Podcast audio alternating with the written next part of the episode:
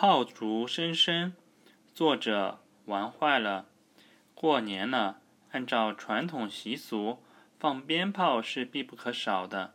可是近年来，为了解决空气污染问题，大部分地方都出台了禁令，禁止在城市周边燃放烟花鞭炮。可是效果究竟如何呢？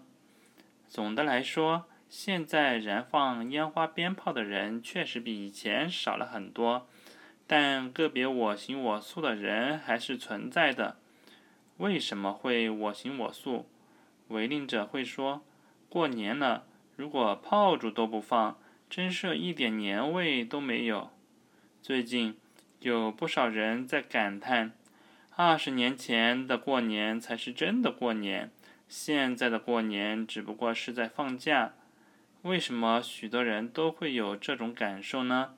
主要是现在大家的生活节奏加快了，户外谋生的人增多了，许多人在应付着年终收尾工作的同时，还要忙着抢票、置办年货。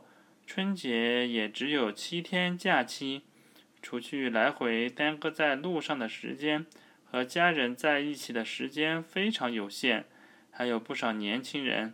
想趁着长假出去旅游，结果到哪都是人山人海，不但身体累，心也很累。对于聚少离多的家庭来说，一家人能够聚在一起，也许什么时候都是过年。